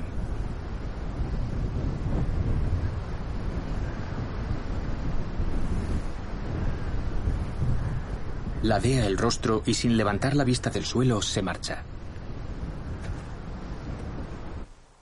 En el cobertizo, Kiara está sentada sobre un cúmulo de troncos. A su lado yace la perra sentada.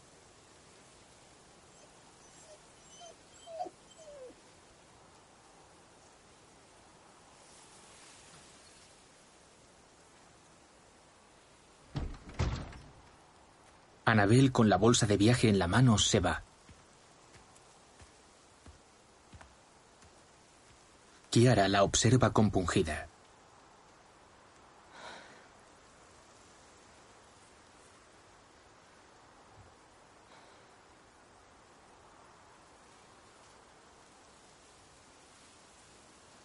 La hija cierra los ojos con fuerza.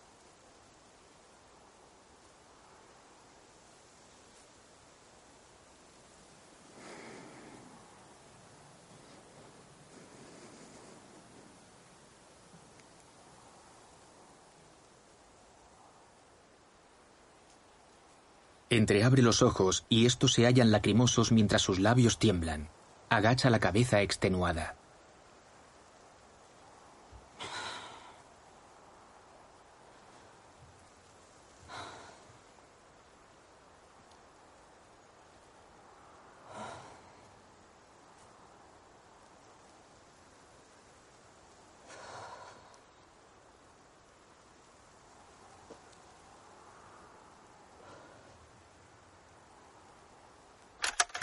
En un avión, Annabel está sentada en uno de los asientos con la cabeza abatida sobre el respaldo mientras observa por la ventanilla con el rostro pensativo.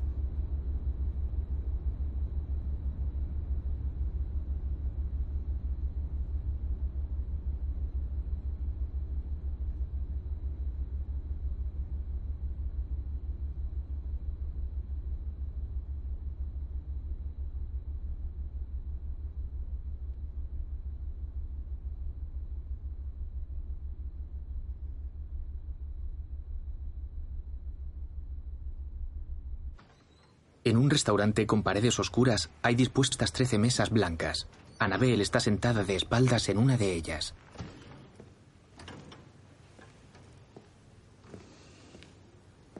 Un hombre de unos 60 años con una americana colgada sobre el brazo se adentra en el restaurante y se aproxima a la mesa de Annabel.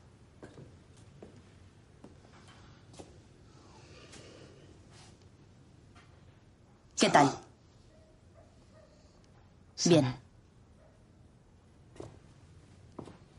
El hombre se sienta frente a ella.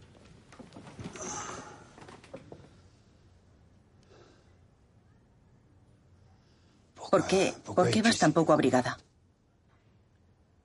No sabía que aquí era el día más frío del año.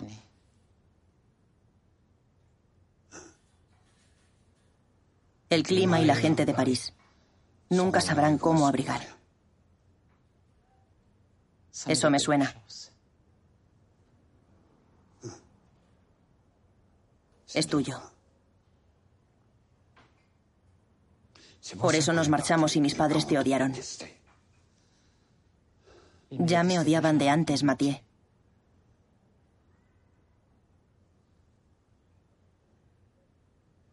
Eras rebelde.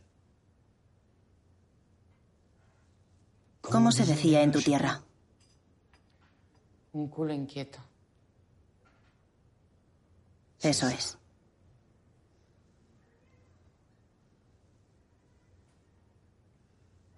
Quieto. ¿Y ahora? Ahora me he parado. Alguien como tú no aparece así como así después de 35 años. Fui a buscarte al cementerio y no estabas. Vaya. Me mintieron. Por lo visto es señal de creatividad. ¿Mentir? No. Darle intriga a la vida. A ti siempre te funcionó. ¿El qué? La intriga. La necesidad de imaginarte que lo que deseas está en otra parte. ¿Dónde? En cualquier otra parte salvo aquí. Un hombre de complexión ancha pasa junto a Anabel camino a la puerta. Anabel lo contempla y se levanta. Señor, Se inclina y recoge un maletín del suelo. El hombre se acerca y lo coge. Anabel vuelve a su asiento.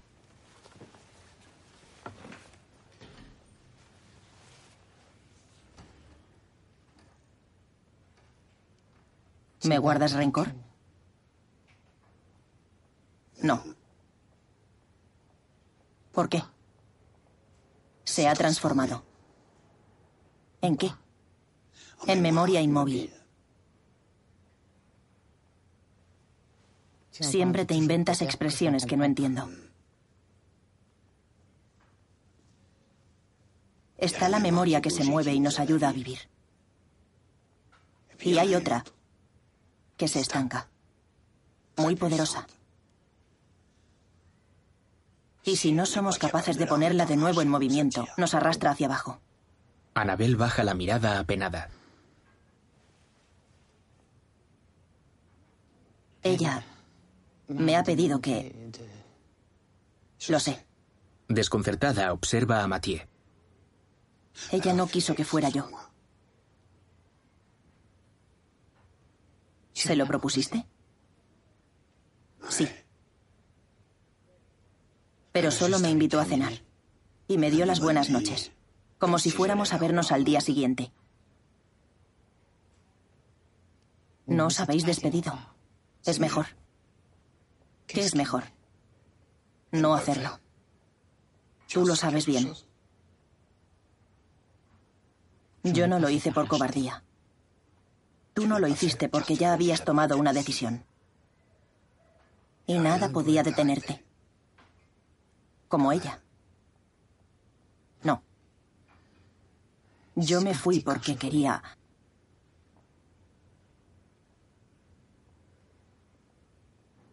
Quería más.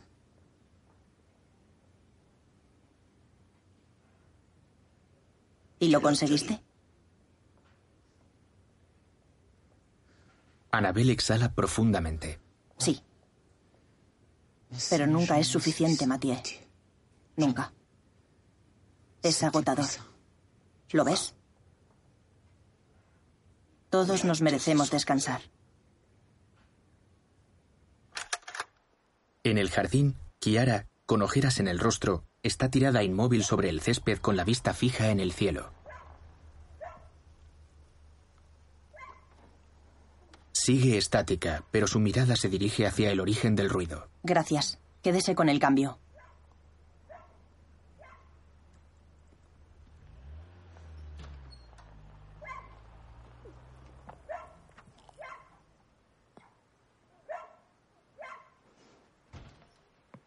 ¿Kiara? ¿Kiara? Kiara pestañea. Cierra los ojos. Anabel se arrodilla ¿Qué haces aquí tirada? y coge a su hija por la camisa. Vamos a casa. Estoy cansada. Te ayudo a acostarte. Ven. No.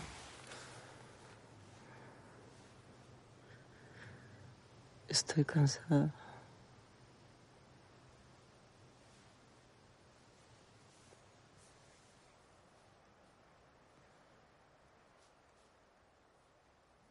La madre observa a Kiara apenada. Se levanta con la vista fija en su hija.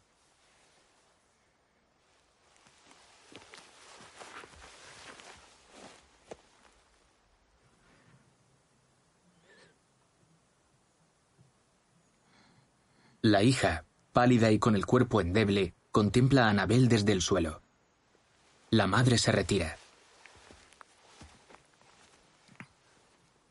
Kiara permanece entumecida en el suelo.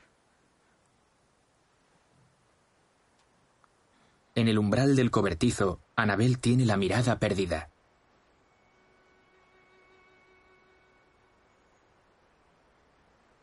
En el interior de la casa, el perro observa el exterior a través del vidrio de la puerta. En el bosque, Anabel transporta una carretilla con mantas en su interior.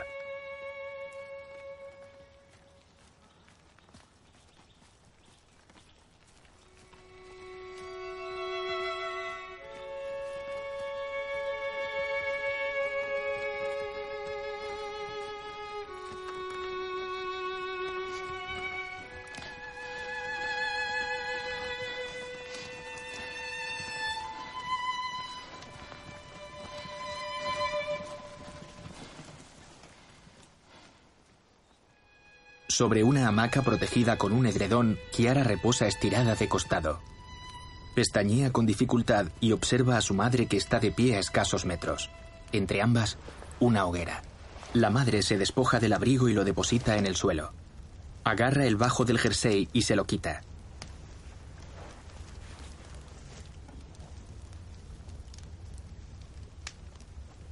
Anabel, con el pecho descubierto, arroja la ropa junto al abrigo.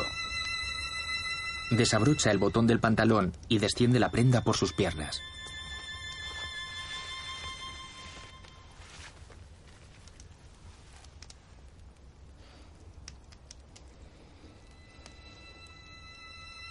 Desde la hamaca, Kiara contempla la desnudez de su madre. Anabel desciende la cabeza hasta encontrar la mirada de su hija. Anabel recorre los escasos metros que las separan. Frente a ellas, el lago se mantiene en absoluta calma. Se inclina ante la hija y le acaricia el brazo. Un último esfuerzo. Puedes. Kiara asiente. Anabel rodea el cuerpo de Kiara y la ayuda a incorporarse. El brazo de Kiara rodea el cuello de su madre.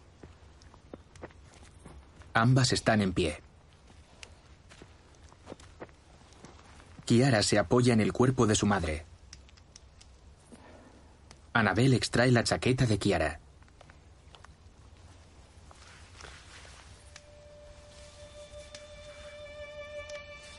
Kiara, con el torso descubierto, envuelve con el brazo izquierdo los hombros de la madre.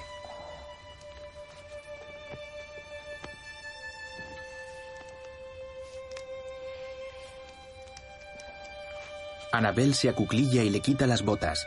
Kiara respalda las manos en los omoplatos de su madre.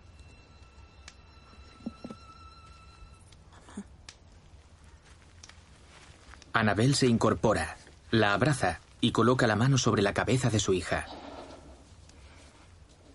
La cabeza de Kiara descansa en el cuello de su madre. ¿Qué, hija?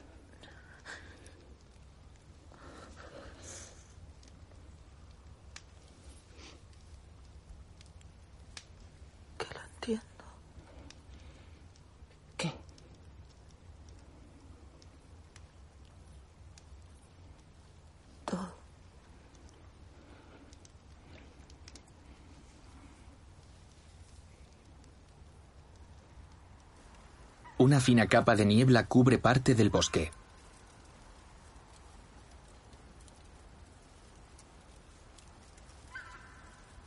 En el lago, madre e hija de espaldas aguardan con el torso sumergido. El lago permanece manso.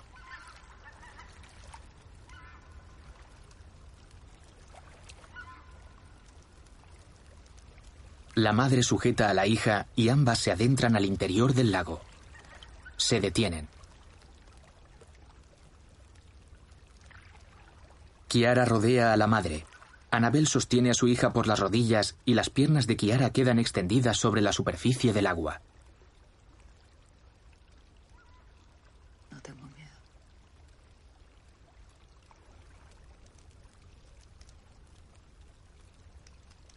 En la lejanía, las llamas rojas y amarillas mantienen la hoguera viva.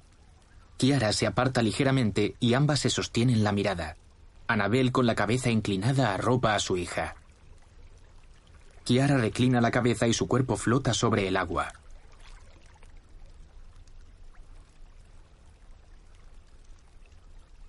Anabel observa a su hija.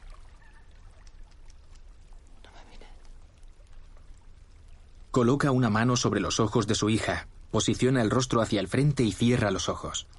Presiona su mano y sumerge a su hija en la profundidad del lago.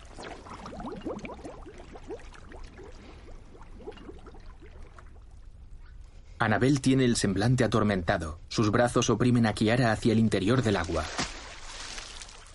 Tiene los ojos lacrimosos y las lágrimas se acumulan en su párpado inferior.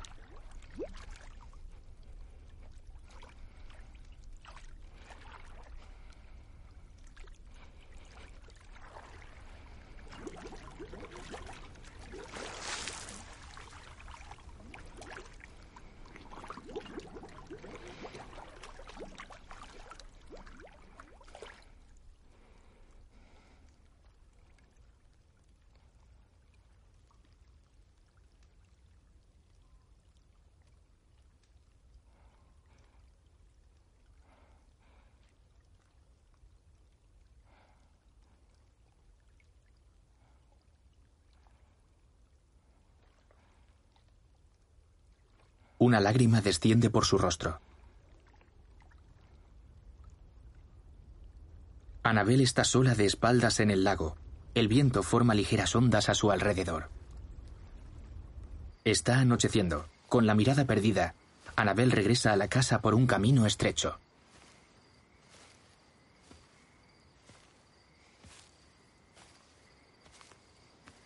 Camina abatida.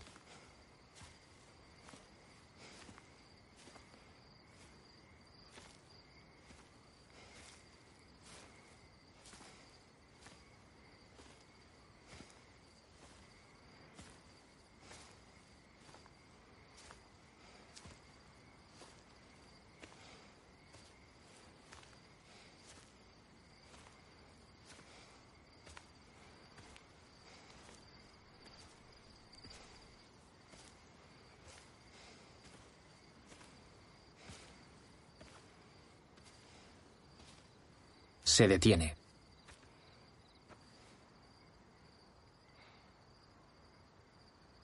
Levanta el rostro y mira al frente.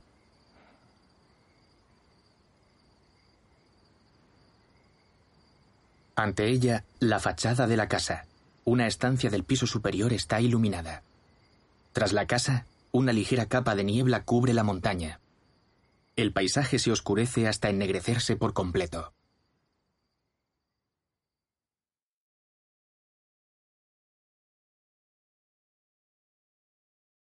La enfermedad del domingo.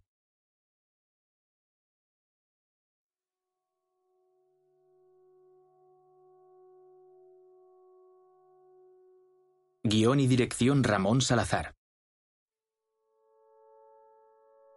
Productor Francisco Ramos. Fotografía Ricardo de Gracia. Montaje Teresa Font. Música Nico Casal. Arte Silvia Steinbrecht. Sonido Álvaro López Arregui y Nicolás de Pulpiquet. Director de producción Iñaki Juaristi. Productor ejecutivo Rafael López Manzanara. Vestuario Clara Bilbao. Peluquería Sergio Pérez Berbel. Maquillaje Ainhoa Esquisabel. Ayudante de dirección Víctor Cuadrado. Casting Ana Sainz Trápaga y Patricia Álvarez de Miranda.